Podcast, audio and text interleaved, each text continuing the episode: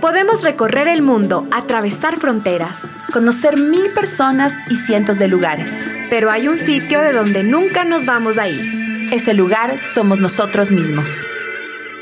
Soy Paula Merchán. Y yo Adriana Márquez. Y en este podcast viajamos desde el mundo externo hacia el mundo interno. Nos cuestionamos, exploramos y nos autodescubrimos. Aquí juntamos voces de personas que se han aventurado de distintas maneras y que en sus travesías se han dado cuenta que hay más caminos de los que imaginaban. Creemos que a través del viaje nos conocemos. Y hoy contigo nos vamos Mapa Dentro. Hola, bienvenidas y bienvenidos a Mapa Dentro, el podcast en el que conocerás países, lugares y culturas. Y donde te acompañaremos al viaje más importante, el viaje hacia uno mismo. Mi nombre es Adriana Márquez. Y yo soy Paula Merchán y hoy vamos a hablar sobre la alteridad, yo y el otro cómo me reconozco en las otras personas, culturas y cómo se caen los estereotipos al andar. Y para ello, hoy nos acompaña Gabriel Bauman, artista por naturaleza. Gabriel es creador, actor, músico, escritor, soñador. Como hijo de actores, creció rodeado de arte. En infancia, su padre dirigió un centro cultural donde constantemente se mostraban exposiciones de pintura, escultura, conciertos de música, obras de teatro, danza, cine y muchas otras expresiones artísticas. Estudió en un sistema educativo alternativo y a los 15 años se retiró para empezar su aprendizaje autodidacta que lo practica desde entonces. En la actualidad, se encuentra escribiendo canciones y componiendo con dos grupos de música, produciendo videoclips, actuando en obras de teatro y producciones audiovisuales y viajando por Ecuador y el mundo con sus proyectos. Hola Gabriel, muchísimas gracias por aceptar esta invitación a Mapa Adentro. Hola, muchas gracias a ustedes, qué bacán. bueno, nos encanta la música que haces, las letras y cómo transmites la cotidianidad con una perspectiva tan creativa. Quisimos tratar el tema de la alteridad contigo porque rompes los estereotipos y juegas con ello también en tus personajes. ¿Qué importancia han tenido tus viajes al entender y retratar el otro mediante tu arte? Bueno, los, viajes de mi vida han sido esenciales, han sido gran parte del proceso de transformación que he tenido porque en el arte siempre hay esto de dar y recibir, que tú creas algo, lo lanzas al universo, al, planeta y esperas a que rebote en algún lugar. A veces no rebota y tienes que hacer otra cosa. Cuando rebota y te llega cargado de otra energía, se vuelve transformador, porque algo que tú entregaste, que muchas veces sale del corazón, le llega a otro, lo, lo asimila, lo, lo, lo, come, lo mastica, lo traga, lo digiere, lo lanza nuevamente, y ese rebote te da a ti una nueva experiencia de lo que tú mismo hiciste, entonces es transformador. Y más aún cuando empiezas a viajar con arte y a, entregar arte en varios lugares, a veces ni entienden tu idioma y, tú estás compartiendo ideas que se entienden por señas, por, por imágenes, por sonidos, no necesariamente por el lenguaje así al pie de la letra, lo que dice cada palabra. Y, es loco el poder de, las ideas, como de, lanzar algo ahí, al aire, y, y ver qué pasa. Entonces, siento que para mí ha sido muy importante esto de, sí, de, de, de crear algo, votarlo en este país, en otros países, en, en, el mundo, y el rebote me ha convertido en otra persona, y, y así es como he crecido y sigo creciendo cada día con lo que hago, y siento que es muy bello eso. Gabriel, ¿qué reconoces de ti en las otras personas? ¿Qué crees que es eso que todos compartimos como seres humanos y que nos hace reconocernos constantemente? creo que cosas básicas como humanos, animales también, que es desde las necesidades básicas como alimento, bueno, empezando por respirar, todos respiramos y todos necesitamos de este aire, después del alimento, la bebida, el descanso. O sea, creo que son cosas que antes que preguntarnos como humanos y, la inteligencia humana que dicen es, es superior o tiene un extra a todos los animales que viven en este planeta. Creo que primero viene toda esta tanda de, de, sí, de necesidades básicas que todos necesitamos para sobrevivir. Y yo siento que en eso nos conectamos en todo el planeta. Em, todos necesitamos de amor como una, de las principales necesidades porque tú naces, eres un bebé, estás en los brazos de tus padres y si no existe ese amor, ese, estoy bien recibido O sea, vine a un lugar donde me, me recogieron y me tienen y me cuidan. Si no existe eso, te mueres. Cualquier ser humano o animal que no siente ese envolvimiento del amor del nido, no puede sobrevivir esa, esa etapa inicial. Y mucho más importante, después no sé si más importante, creo que cada etapa de la vida tiene su importancia, pero el amor siempre va siendo un hilo que, que, conecta y que sostiene a los seres. O sea, tú ves que cuando somos más jóvenes, sin amor nos caemos. Si no tenemos esa aprobación de alguien que está enfrente que dice, yo creo en ti, yo sé que lo que estás haciendo vale, en un punto se disuelve, todos los esfuerzos se quedan en, en, en, la nada y no sientes que estás yendo a ningún lado porque no hay un espejo. O sea, yo creo que es tan importante el, el, el, reconocernos en otros. Eso es cada día, nos pasa desde que salimos a caminar a que volvemos, te ves con tu pareja o, o con tu familia el fin de semana. O todas las relaciones humanas que, que se crean intercambios son importantes para ir construyendo lo que somos. O sea, creo que ningún humano puede existir solo entonces todo esto que rebota y que nos da una imagen de lo que somos, es como en la música pasa que tú tocas un instrumento, cantas y si hay un espacio cerrado la voz rebota. Si es una onda aguda, la voz rebota más rápido. Si es una onda grave, rebota más lento y, las ondas se expanden y regresan. Pero siempre hay, este, el, eco, que algo viaja y, y, retorna. Entonces yo siento que es muy importante el, el, reconocernos en otros y el, también es una manera de, como de crecimiento y, y, y ponernos retos o metas más altas, el a veces ser abiertos y poder criticar también a otros, porque en el fondo nos estamos criticando a nosotros. Yo he sentido que cuando algunas veces he tenido oportunidades de dar como talleres o compartir mi conocimiento, son las veces que más aprendo de mí mismo, porque son momentos en los cuales tú te abres y entregas lo que has vivido y es la primera vez que lo cuentas ante un público distinto, ante otra, una persona totalmente nueva que no conocías, que está enfrente a ti, y solo el hecho de compartírselo a ellos y la reacción de cómo ellos escuchan lo que tú compartes, te transforma a ti. Y además, como artista, a veces yo he escuchado de artistas en general, escritores, pintores, músicos, que es como que dicen, yo hago esto, pero no me importa lo que la gente uh -huh. dice o cómo se lo perciba. Uh -huh. Pero yo como que critico, o más que criticar, me lo cuestiono por justamente lo que dices, porque sí, sí va a haber una consecuencia y eso, ¿tú crees que te alimenta también como creador, como artista? Sí, total, yo creo que hay etapas en, en la creación. Hay un momento en el que necesitas estar solo, el momento de concepción de las ideas a veces pueden surgir en un bus repleto de gente y, y pa, se te viene la inspiración y ese rato la desarrollas, pero hay otro tipo de ideas que necesitan espacios más solitarios o, lugares donde puedes solo apartarte un poco de, de la masa de, de, pensamientos, porque yo creo que los pensamientos son tan poderosos que están ahí en el aire. Tú, tú sientes un primero de enero que el aire es tan limpio, porque la gente ya se emborrachó, ya bailó, sacó todo el sufrimiento, todas las penas, y, y, también dicen un nuevo comienzo. Entonces tú sientes que el primero de enero para mí es uno de los días que se siente más puro el aire después de tanto fuego pirotécnico que embarra el, el cielo, eh, pero tú sientes, los pensamientos de la gente están descansando por un momento en el año. Y, y es así, el, el, tú caminas por donde vayas, los pensamientos te influyen, están ahí afuera y te están constantemente topando, acariciando. Entonces es muy difícil, sí, como no, no dejarnos de afectar por eso. ¿Hay algún lugar, destino, que, que, te haya impactado de tal manera que haya transformado tu ser y que quisieras tal vez volver una vez más o tal vez uh -huh. cien o mil veces más en tu vida? Creo que hay muchos.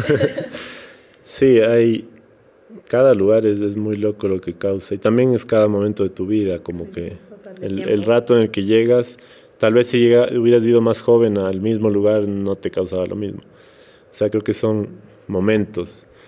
Y hay uno que ahora hace unos años me, me movió mucho, que fue Cuba. Y es, fuimos con la banda, un, una de las bandas que tengo, y íbamos a tocar un festival pero claro, tú siempre Eso es lo loco de viajar. Tú tienes siempre una idea turística del lugar, que es lo que te vende tanto el lugar como los que viajaron. Porque como viajador, viajante, viajero, vas a un espacio y te tratan de presentar la cara bonita de, cada lugar. Porque eso es lo que todos eh, hacemos en la vida cotidiana también. Queremos mostrar nuestro mejor lado. Cuando invitas a alguien a tu casa, la limpias, la arreglas, le muestras los rincones bonitos, lo otro escondes, no le dejas de entrar al cuarto desordenado. Y lo mismo pasa creo que en un país, en un viaje. Cuando tú llegas a un lugar, por lo general te intentan mostrar la cara linda.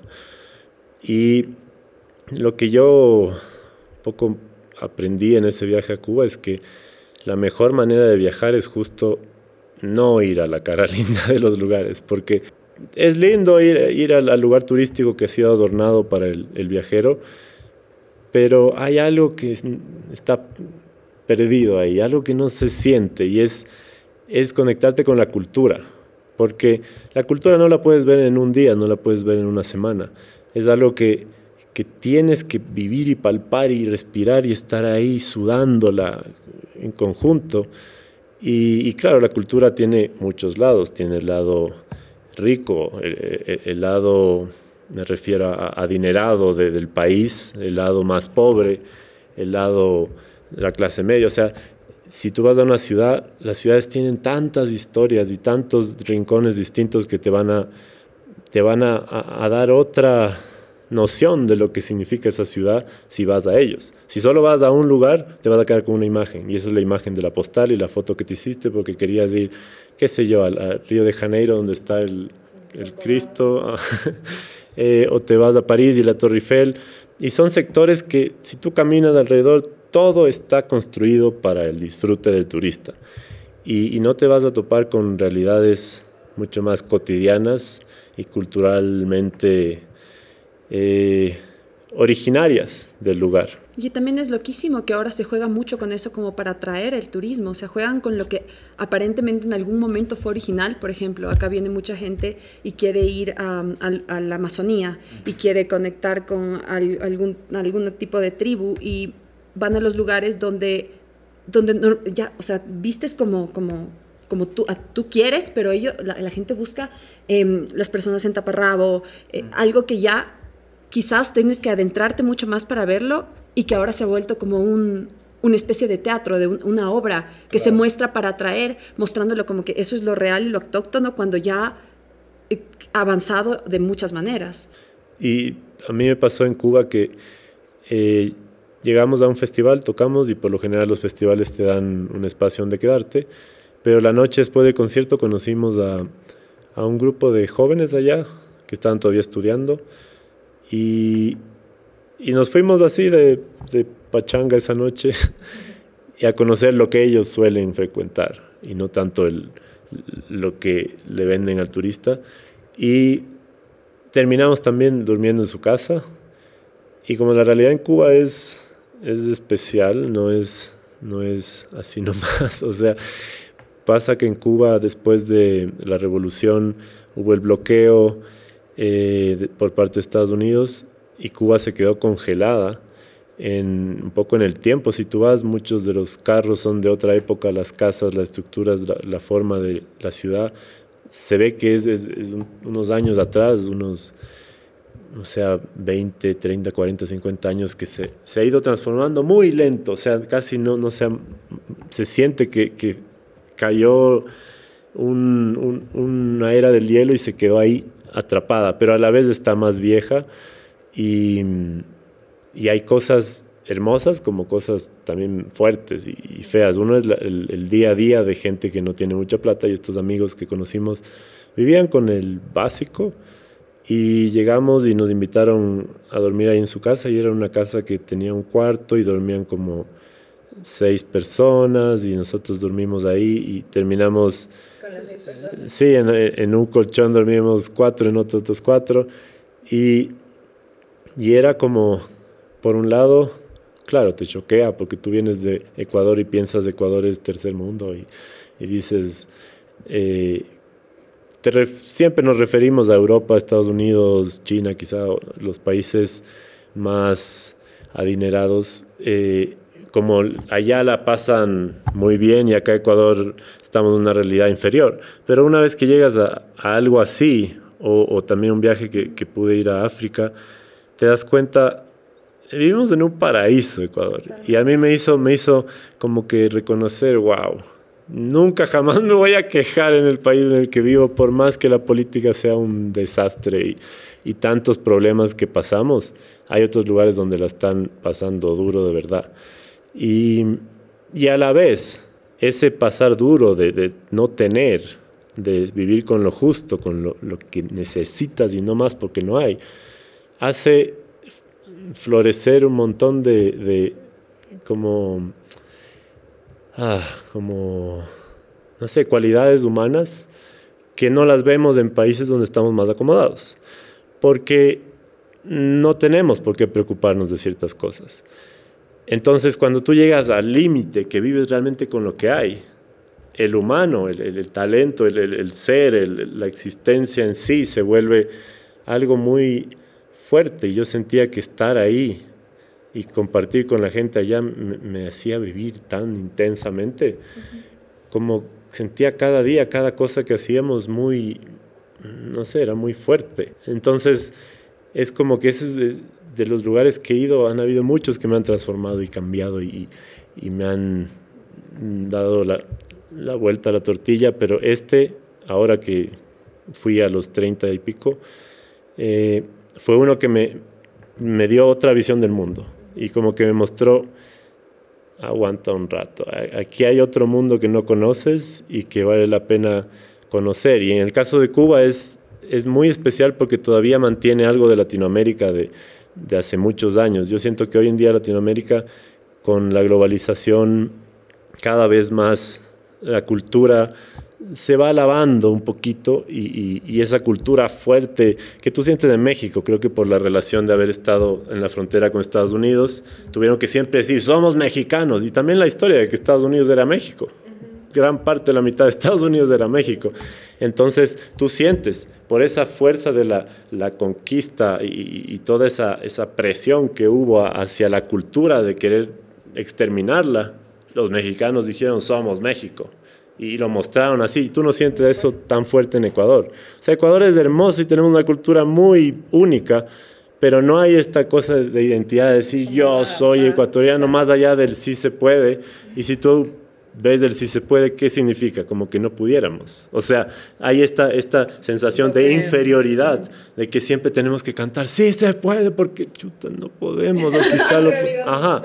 Entonces, ese tipo de cosas, tú sientes que en Cuba la cultura es así muy fuerte y por este congelamiento también la olla de presión en la que se, se, tuvo que cocinar Cuba esos años, todos los últimos 50 años, eh, mantuvo mucho de la cultura originaria de Latinoamérica. Entonces a mí me pasó que estando ahí dije, wow, Latinoamérica es un lugar muy, muy loco, muy especial, muy rico en, en, muchos sentidos. Entonces, claro, el haber ido a un lugar por una semana me dio así... Y te dejó con más curiosidad. Total, y empecé a leer libros y con ganas de viajar y empecé, estoy escribiendo una canción de Cuba. Eh, que se llama La Mezcla Perfecta. Entonces, porque yo sentía ya que fue a la fuerza, o sea, un, tiempo Cuba también era como prostíbulo, era, era una mezcolanza, uy, unas historias, claro, pero tú sientes que la raza cubana ahí está mezclada y está el lado negro, el lado un poco mestizo también, el lado europeo que llegó, que fue forzado, pero hoy en día tú ya aprendes a convivir con tu, tu, tu historia. Y nos pasa con el español, que no, es, no era nuestra lengua, pero ahora la, queremos y, la empezamos a adornar y, cada país tiene sus otras, otras palabras. En Ecuador tenemos tantas palabras que no existen en otros lugares, porque uno se apropia de, la cultura que te impusieron y empiezas a darle tu, tu propio sí, significado y valor. Tus formas.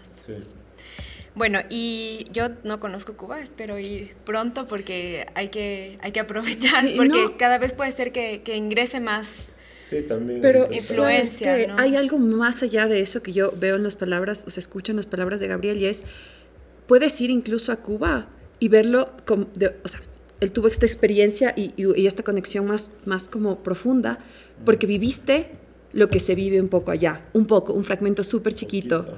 Pero si es que lo vieras desde fuera, tal vez Cuba tendría un impacto, pero no el impacto que... Entonces es también el modo en el que viajas, o sea, cómo conectas con las personas que, que, es, es que es importante también compartir, o sea, como contagiar a la gente de conoce ándate a fondo, anda como un poco más allá. Bueno, y les dejamos algunos datos sobre Cuba, que seguramente les dejarán con las mismas ganas que a nosotros. Cuba, que viva Cuba.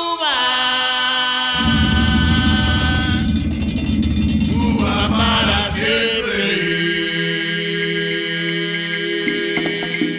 umbral al pasado, un país que te atrae con su tumbao esto es Cuba, una tierra de aire pirata, el hogar de José Martí y su capital, La Habana.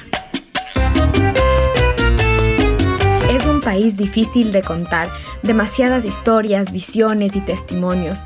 Para quien vacaciona en sus playas es un paraíso caribeño. Para sus habitantes, sus detractores y para quien se sumerge un poquito más es un laberinto uno de los países más jóvenes de América, muy deseado por España y Estados Unidos. Su independencia definitiva llegó en 1902. Habría sido en 1898, pero Estados Unidos la invadió y ocupó la isla por cuatro años. Los estadounidenses lo intentaron otra vez en 1906 y se rindieron finalmente en 1909. Se la conoce sobre todo por la Revolución cubana, la de Fidel, el Che Guevara y tantos otros y otras. Explotó en la madrugada de Año Nuevo de 1959. Se acabó la fiesta y la dictadura militar de Batista, y entonces empezó el bloqueo económico de Estados Unidos, que aún no termina. Ese fue el momento en que Cuba se congeló en el tiempo. Pero este aislamiento la ha hecho mística al ojo de los viajeros. Ante todo, los cubanos y las cubanas han formado una identidad de hierro.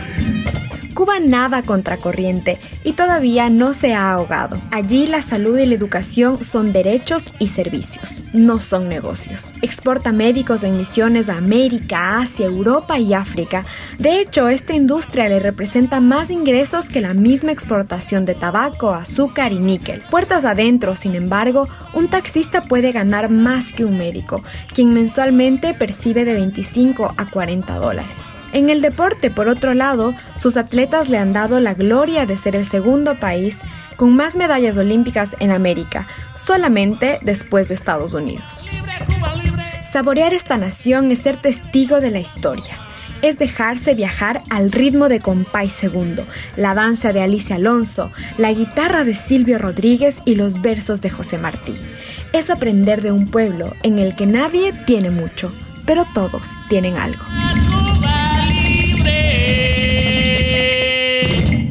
Y ahora volvemos a nuestra conversación.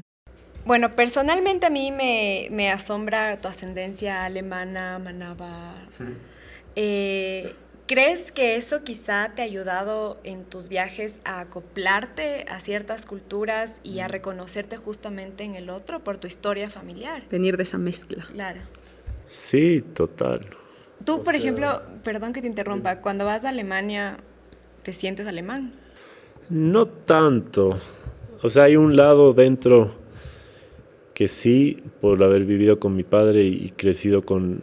Principalmente tuve conexión con mis abuelos, un poco unos primos por ahí, pero habían cosas como, no sé, mi abuelo nos, hacía un, nos mandaba unos cassettes, en la época de los cassettes, con juegos que nosotros teníamos que adivinar preguntas por ejemplo, estaba en la cocina y solo escuchábamos y él, decía en alemán, eh, esto que estás escuchando es uno, una licuadora, dos, tu abuela aprendiendo el motor de carro, tres, la aspiradora. Y uno oyendo así todo, se imaginaba, y cuando era chiquito, no sé, a los seis por ahí, ya respondías y la idea es que si respondías todo bien, te daban un viaje a Europa. O sea, no, no sé si pasó o no pasó, pero era tan lindo esa conexión con, por parte de mi abuelo, el lado de mi padre. Eh, sí, con la cultura alemana que yo no cachaba más que haber ido un par de veces con mis padres. Y si no la vives día a día, muchas cosas te pierdes. Entonces no siento que estoy así, o sea, que gran parte de mí sea alemana, pero está por el lado de mi padre y por las experiencias que tuve con la conexión de la cultura alemana. Pero sí, e, es, o sea, esto de venir de, dos, dos nacionalidades es algo, a mí me, creo que me marcó para todo lo que yo hago en la vida, porque uno es, te da otra visión del mundo directamente. Y, eso, sobre todo en el arte, es tan importante porque te vuelves mucho más tolerante y, aprendes a, que lo que escribes, lo que haces, lo que, lo que creas, sea también con una, una visión más amplia. A veces sí, hay muchas bandas que, qué sé yo, en el caso de la música, tocan música tradicional. Y, nunca han viajado quizá más que en el país y se crecieron en eso. Y hoy en día con internet también puedes viajar de otras maneras o viajas con películas o viajas con música o viajas libros con libros exacto. Hay muchas maneras de viajar no con podcast con podcast total. O sea ahorita yo estoy con una novia que es de Estados Unidos y ella todas las mañanas escucha podcast yendo al trabajo y es una manera de, son podcasts de hecho en Estados Unidos, una manera de mantenerse conectada con su cultura. Entonces son viajes totalmente, los podcasts, todo lo que hagas puede terminar en, un viaje, no es solo el hecho físico de irte a un lugar o estar con un padre en Alemania y una madre en Ecuador que te va a hacer viajar. Pero en mi caso siento que el haber tenido dos culturas me abrió de otra manera a solo estar más perceptible y más, más sí, como susceptible a, que en este mundo no solo hay lo que ves en torno a ti, y hay, hay tanto más que está pasando en el instante que tú estás aquí respirando y no lo vemos y por eso a veces lo veamos, olvidamos y, y, seguimos nuestra vida a veces engañados. Claro. La, la, novedad que un poco opaca muchísimas realidades que están ocurriendo en ese mismo momento también. Es loquísimo, es, es medio que metafísico porque nosotros estamos en este estudio, pero al mismo tiempo los por irme a la selva, los Tagaer y los Taromenane también están viviendo su vida, ¿no? Entonces uno como que nunca es consciente de, de, esas otras realidades que pasan simultáneamente. Y por eso también es tan importante viajar, porque hay que siempre verlo, o sea, verlo para, para como volver a, decir, o sea, como que te centra mucho, ¿no? En la vida en sí. Conceptualmente la alteridad es la capacidad de ser otro o ser distinto. Y hemos visto que muchas veces tú juegas a tener otro acento, a hablar como costeño, como a ponerte en diferentes personajes. ¿Crees que conocer y haber convivido con otras culturas desde tu casa o, lo que has visto hacen que tengas esa capacidad que... De transformación. De transformación. En este caso creo que está muy relacionado a haber crecido con padres actores de teatro. Entonces, yo dicen que me llevaban en, la cuna en un canasto de plaza y media. no, que era grandote de chiquito. Siempre fuiste así de alto. Sí. no, y, iba a los ensayos desde bebé. Después, cuando era niño, me acuerdo iba a las obras de teatro con mis amigos, estaba sentado al lado y como yo me veía la obra tantas veces, les iba contando, oye, y ahorita va a pasar esto. Y la mamá era como, ya cállate. Pero es, es como crecí toda mi vida. Después yo hacía la técnica en las luces, el, audio, el sonido en las obras de teatro. Y es el que está detrás del escenario, moviendo todo ahí, ayudando también al montaje, la escenografía, todo esto. Que si tú lo ves desde un punto de vista, las obras de teatro son viajes y también las películas, y como dijimos. Entonces, vives viajando en este mundo de sueño que es el arte, ya sea en una pintura, en, una escultura, te, transporta a otro lugar la obra. Entonces, creo que sí, para mí el viaje es algo muy, muy ahí marcado en cada instante de mi vida. Y y creo que el haber estado empapado con eso de crear realidades alternas, que es el teatro, es algo que me dio muchas herramientas para después un poco interpretar eso. Yo siento que somos, somos como imitadores en realidad. Tú ves los niños cuando están chiquititos lo único que hacen es imitar, imitar al papá, a la mamá, a los, al tío que le cae bien, empiezan al perro. al perro. Todos son imitaciones y aprendemos a base de imitaciones, de, del espejo, de, ah, yo hago lo mismo que hace y, lo repito. Y, y creo que para mí, como yo no soy, no estudié ninguna carrera, sino lo hice por mi cuenta y sigo haciéndolo cada día me auto educo, eh, ha sido mucho de lo que he visto. Eh, mi, aprendizaje ha sido lo que he ido viendo porque ha sido en el hacer. Entonces, sí, para mí hay toda esta relación con hacer personajes por, por mi infancia y toda mi juventud que crecí viendo eso. También hay un lado que a veces yo hago la voz costeña porque yo soy manavita, nací en Puerto Viejo, pero no vivía allá, crecí en Quito entonces hablo como un poco serrano, no 100%, serrano, sí.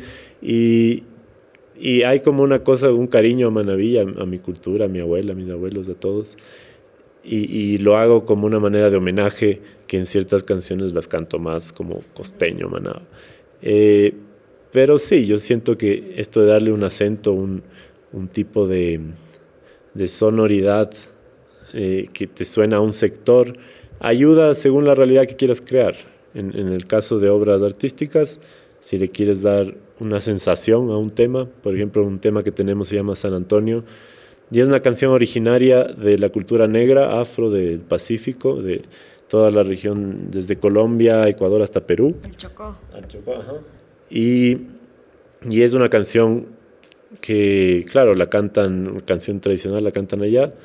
Entonces, para mí era necesario, como parte de, de si estás tomando una canción tradicional de una región, cántala con un poquito del el, el, acento de ese sector. Si no, a veces también se suena un poco como que te robas las ideas. O sea, es bueno si tomaste algo de algún lado, hacer una referencia y decir esto es de acá. Claro, porque ahí entras como en la apropiación cultural, ¿no? Exacto. Que es bien difícil, esa, o sea, más bien bien fácil pasar esa línea. Sí, puede fácilmente verse cómico y, y burlesco o, también que lo haces como una forma de reverencia.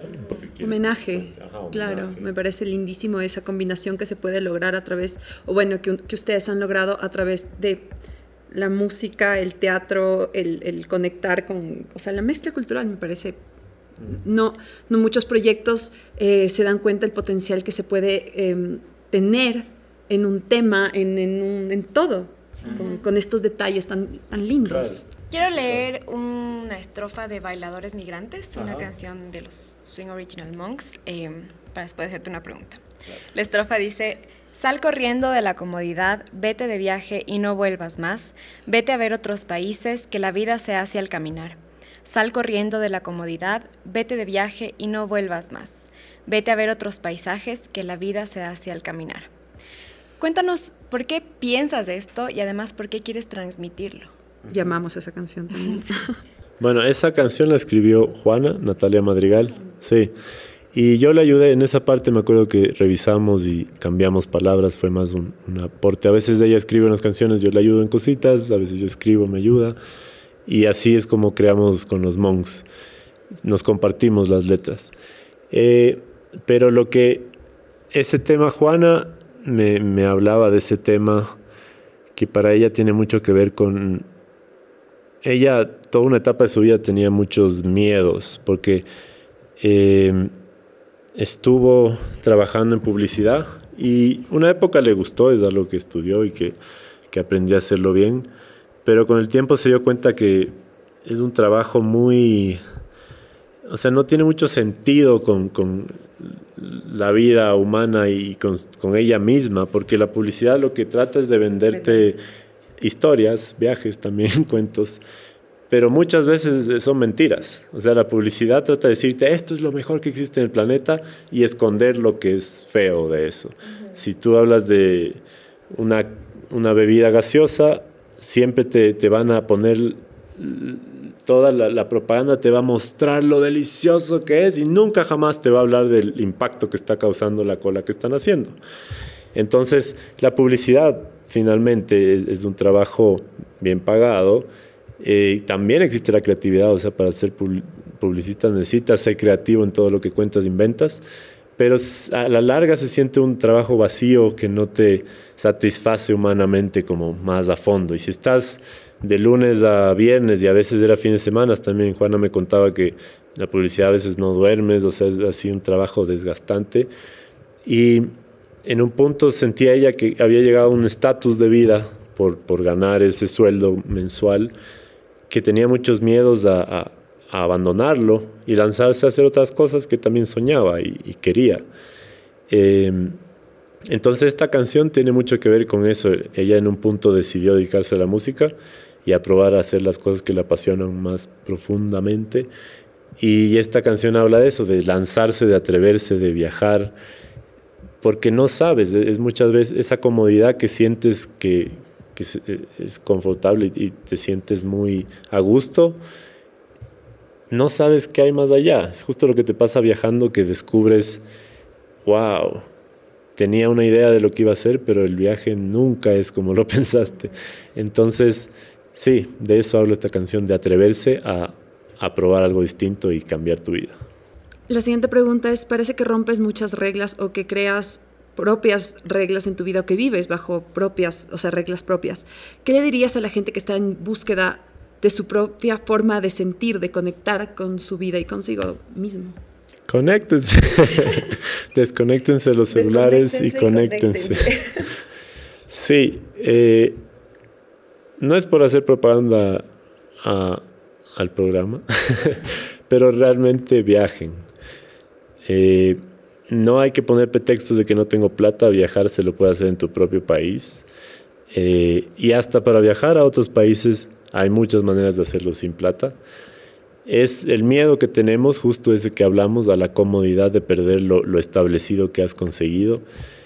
Pero lo que puedo decirles de viajar, viajar nos hace confrontarnos a nosotros mismos desde otro espacio, porque el momento que tú llegas a, tu casa, tienes tus amigos, tu familia, y se repiten ciclos todos los días, cumples funciones y, te sientes bien porque uno, uno llega a una forma, no sé, aprendes cómo vivir contigo mismo en un espacio, en un lugar, y, te, te gusta eso.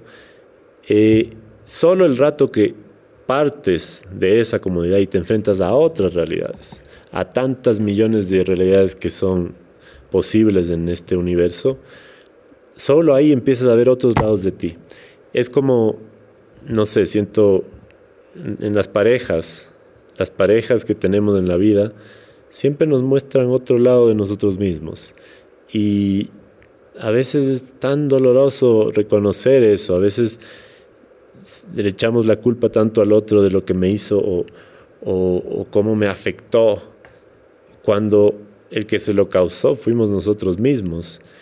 Al, al, no querer reconocerlo antes, a tiempo, o, o, simplemente soltar cosas que hemos agarrado por esa sensación de seguridad y confianza que nos da el ser lo que somos.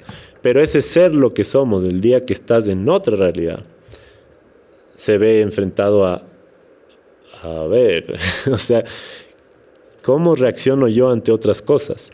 Y solo ese momento, en el momento en que estamos en conflicto, en el momento en el que tenemos que tomar decisiones en, en, un espacio totalmente distinto, que no habla tu idioma, en un espacio que tiene otro color de cielo, que te causa otra emoción, que comen otra comida, que te da otros dolores, que, que, que la gente te ve de otra manera, solo ese momento tú empiezas a conocer otras partes de ti. Y, eso no pasa si estás siempre repitiendo una misma rutina todo el tiempo. Entonces, no quiero decir que viajar no lo pueden hacer en un mismo lugar, tú también puedes estar en un cuarto uno o dos años meditando o leyendo libros o escuchando 20 millones de discos de música. O sea, hay muchas maneras de viajar, pero yo creo que viajar, el acto de viajar, de atreverse, de aventurarse y de lanzarse a hacer algo que no haces todos los días, creo que es algo, quizá lo, lo, lo que más nos puede dar el chance a transformarnos y a convertirnos en, por un lado, mejores seres humanos o más completos, más integrales o, humanos más abiertos, seres que están dispuestos a vivir y quieren compartir. no, no seres, yo siento que el, humano tiene el potencial de abrirse así como, como una flor o también de reprimirse y quedarse encerrado y, vivir depresivo y, con mucho sufrimiento. Esa es toda una decisión de lo que te rodea y lo que te envuelve y, cómo reaccionamos ante ello. Entonces, viajar de cualquier manera es algo que yo le diría a cualquier ser humano que haga. Amén. Amén. Ahora vamos a pasar a unas preguntas que les hacemos a todos los invitados, que es para conocerte un poquito mejor. La primera es, ¿qué animal, elemento o planta te representa con, con cuál si tuvieras que escoger uno te identificas? No sé, últimamente he estado pensando en esto del polvo de estrellas, como, sí, esta idea de cómo todo lo que vemos ahora táctil que podemos palpar viene de, esa, esa, cosa tan, tan pequeñita que se unió y se empezó a condensar y se empezó a, agrandar y, hacer lo que hoy en día sentimos, vemos, tocamos. Y, estamos parados sobre una bola gigantesca que en algún punto fue un polvo, así, una cosa ínfima, tan pequeña. Entonces creo que ese es un elemento que ahorita, no sé, me está llamando la atención. y que todos somos, todos somos. ¿Cuál crees que es el peor consejo que te han dado? Hmm. Nunca cambies. Es así. Me acuerdo del colegio, me, me evocaste ah, eso. que te ponen, nunca cambies. Para que al final de año te firman la camiseta o los yesos, con los brazos rotos. Nunca cambies. No, y me pasa, por ejemplo, me topo con panas de la infancia y te vienen los recuerdos de todas las cosas lindas que hiciste y ya no es lo mismo. Ya cambiamos, ya vivimos otras historias. Y pero ahora que tengo estas nuevas vivencias, jamás me arrepiento de lo que ha pasado. O sea, digo, sí, fue hermoso ese momento y lo recuerdo como algo muy lindo que llevo en el corazón. Pero jamás hubiera escogido el camino de ser así exactamente igual 20 años después. Entonces, eso. Si tuvieras el poder, el superpoder de cambiar algo en ti, ¿qué cambiarías? Me quitaría el miedo. Aunque siento que soy un ser muy atrevido y lanzado, siento que hay otros miedos que no me han permitido solo brillar al 100%. Y son cosas que voy trabajando poco a poco, pero si pudiera así de un día a otro decir adiós del miedo, lo sacaría. Pero por otro lado también el miedo es algo que nos protege. Y, y no es algo negativo, es, es, algo que tenemos que aprender a conocer y, y saber por qué está ahí y, y cómo y cuándo es necesario y cuándo no. O sea, el miedo te, te cuida y te protege de no lanzarte a la calle cuando viene un carro. Entonces el miedo es algo que nos, nos, nos está como guiando en cierta manera, pero el rato que el miedo se vuelve tu controlador, ahí es cuando siento no es óptimo para la vida. Entonces, tal vez más que perder el miedo sería conocer mejor mis miedos y cómo jugar con ellos y, y vivir, convivir. también transformarlos, ¿no? Porque puede ser el medio una materia prima, hacer cosas que uno a veces... A mí me ha pasado eso, o sea, que el miedo se vuelve una pieza clave para que después valore mucho más a ver, ya ver cómo ha pasado eso, ¿me entiendes? Como una barrerita bacán. ¿Qué libro recomiendas o qué libro te volverías a leer mil veces? El Principito. Qué Linda respuesta. Me encanta. Es máximo. Y es válido para cualquier edad, además. Oh, sí. Eh, eso es lo poderoso de ese libro, es como fue creado para todos. Totalmente. ¿Qué es lo que más admiras y qué es lo que más desagrada te desagrada de tu cultura? Siento que la alegría es algo que admiro de, de los ecuatorianos. O sea, también hay una diferencia sierra-costa. La sierra es un poco más sufrida, la costa es más alegre, jocosa. Pero en general los ecuatorianos somos muy payasos, o sea, nos reímos de nuestra desgracia y constantemente estamos haciendo mofa todo. O sea, tenemos un presidente que hay que sacar y, o, escoger un mejor presidente, ¿no? porque no sacar no es siempre la solución que viene después.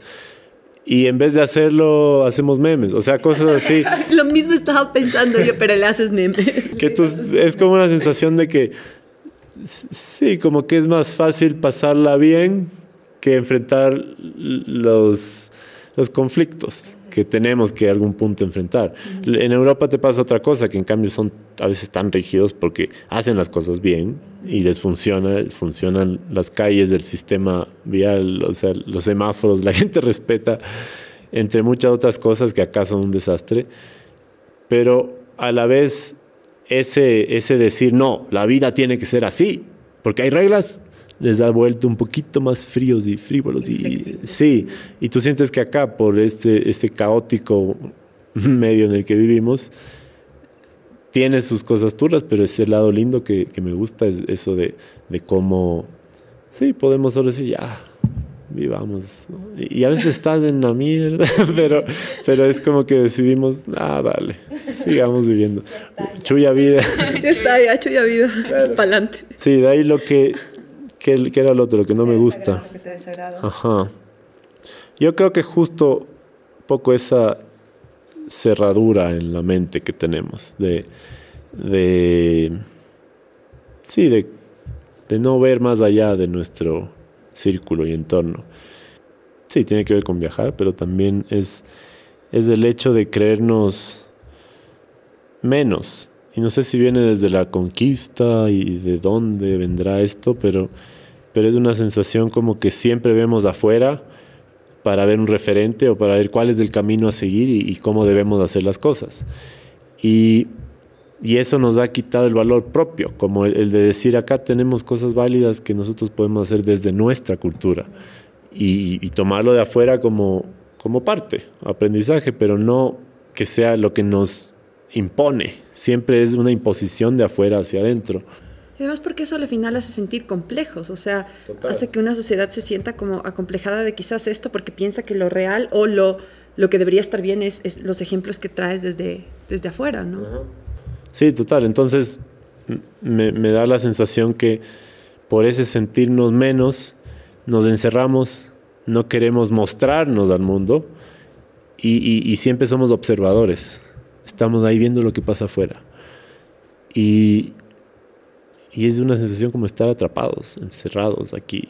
Y, me parece que si solo nos abrimos un poco más y, empezamos a, a, decir, a ver, yo, yo existo, yo soy, yo estoy aquí y, y, tú eres y ellos son y todos somos, pero yo soy. o sea, necesita partir del, del tú, de quién eres tú. Eso nos podría dar totalmente otra perspectiva del mundo. ¿Qué piensas que la gente cree de ti, pero que no es verdad? Yo pienso a veces me escriben, hoy en día que hay las redes sociales y uno empieza a tener seguidores y toda esa vaina, me, escriben como diciendo qué increíble que eres, qué, qué hermoso lo que haces, esto y lo otro. Y, yo sí reconozco que hay, hay mucha autenticidad en lo que hago. No lo digo por, por creerme algo especial, sino porque me he pasado muchos años tratando de, de conectar conmigo y de decir algo que no esté dicho como que una de mis búsquedas es decir algo que no esté allá afuera. Y, eso, sí, con gratitud digo gracias, chévere, pero a veces también la gente empieza a idolatrar a personajes y yo soy un humano como todos. Y, digo, hay, hay, fans a veces que empiezan a, a tener esa, esa, esa, idea de, wow, el ser este que es tan bacán y hace todo increíble. Y todos tenemos adversidades, todos tenemos problemas, enfermedades, todos tenemos nuestros líos. Obvio que uno muestra, quizá tus cualidades sueles mostrar. A mí me gusta también redes mostrarme como soy. Si a veces un día estoy triste y lo digo, o a veces hasta lloro, o qué sé yo. Es como solo ser y, no como que mostrarme como ese ser perfecto que queremos poner eh, pero igual, es imposible que la gente te conozca 100% solo por una foto, por un video, por algo que subiste. Y si te ven en el escenario se hacen otra idea, porque en el escenario a veces soy un personaje, o a veces me aloco, o hago algo que no hago en mi día a día en la casa. Entonces, es, es más de eso que siento.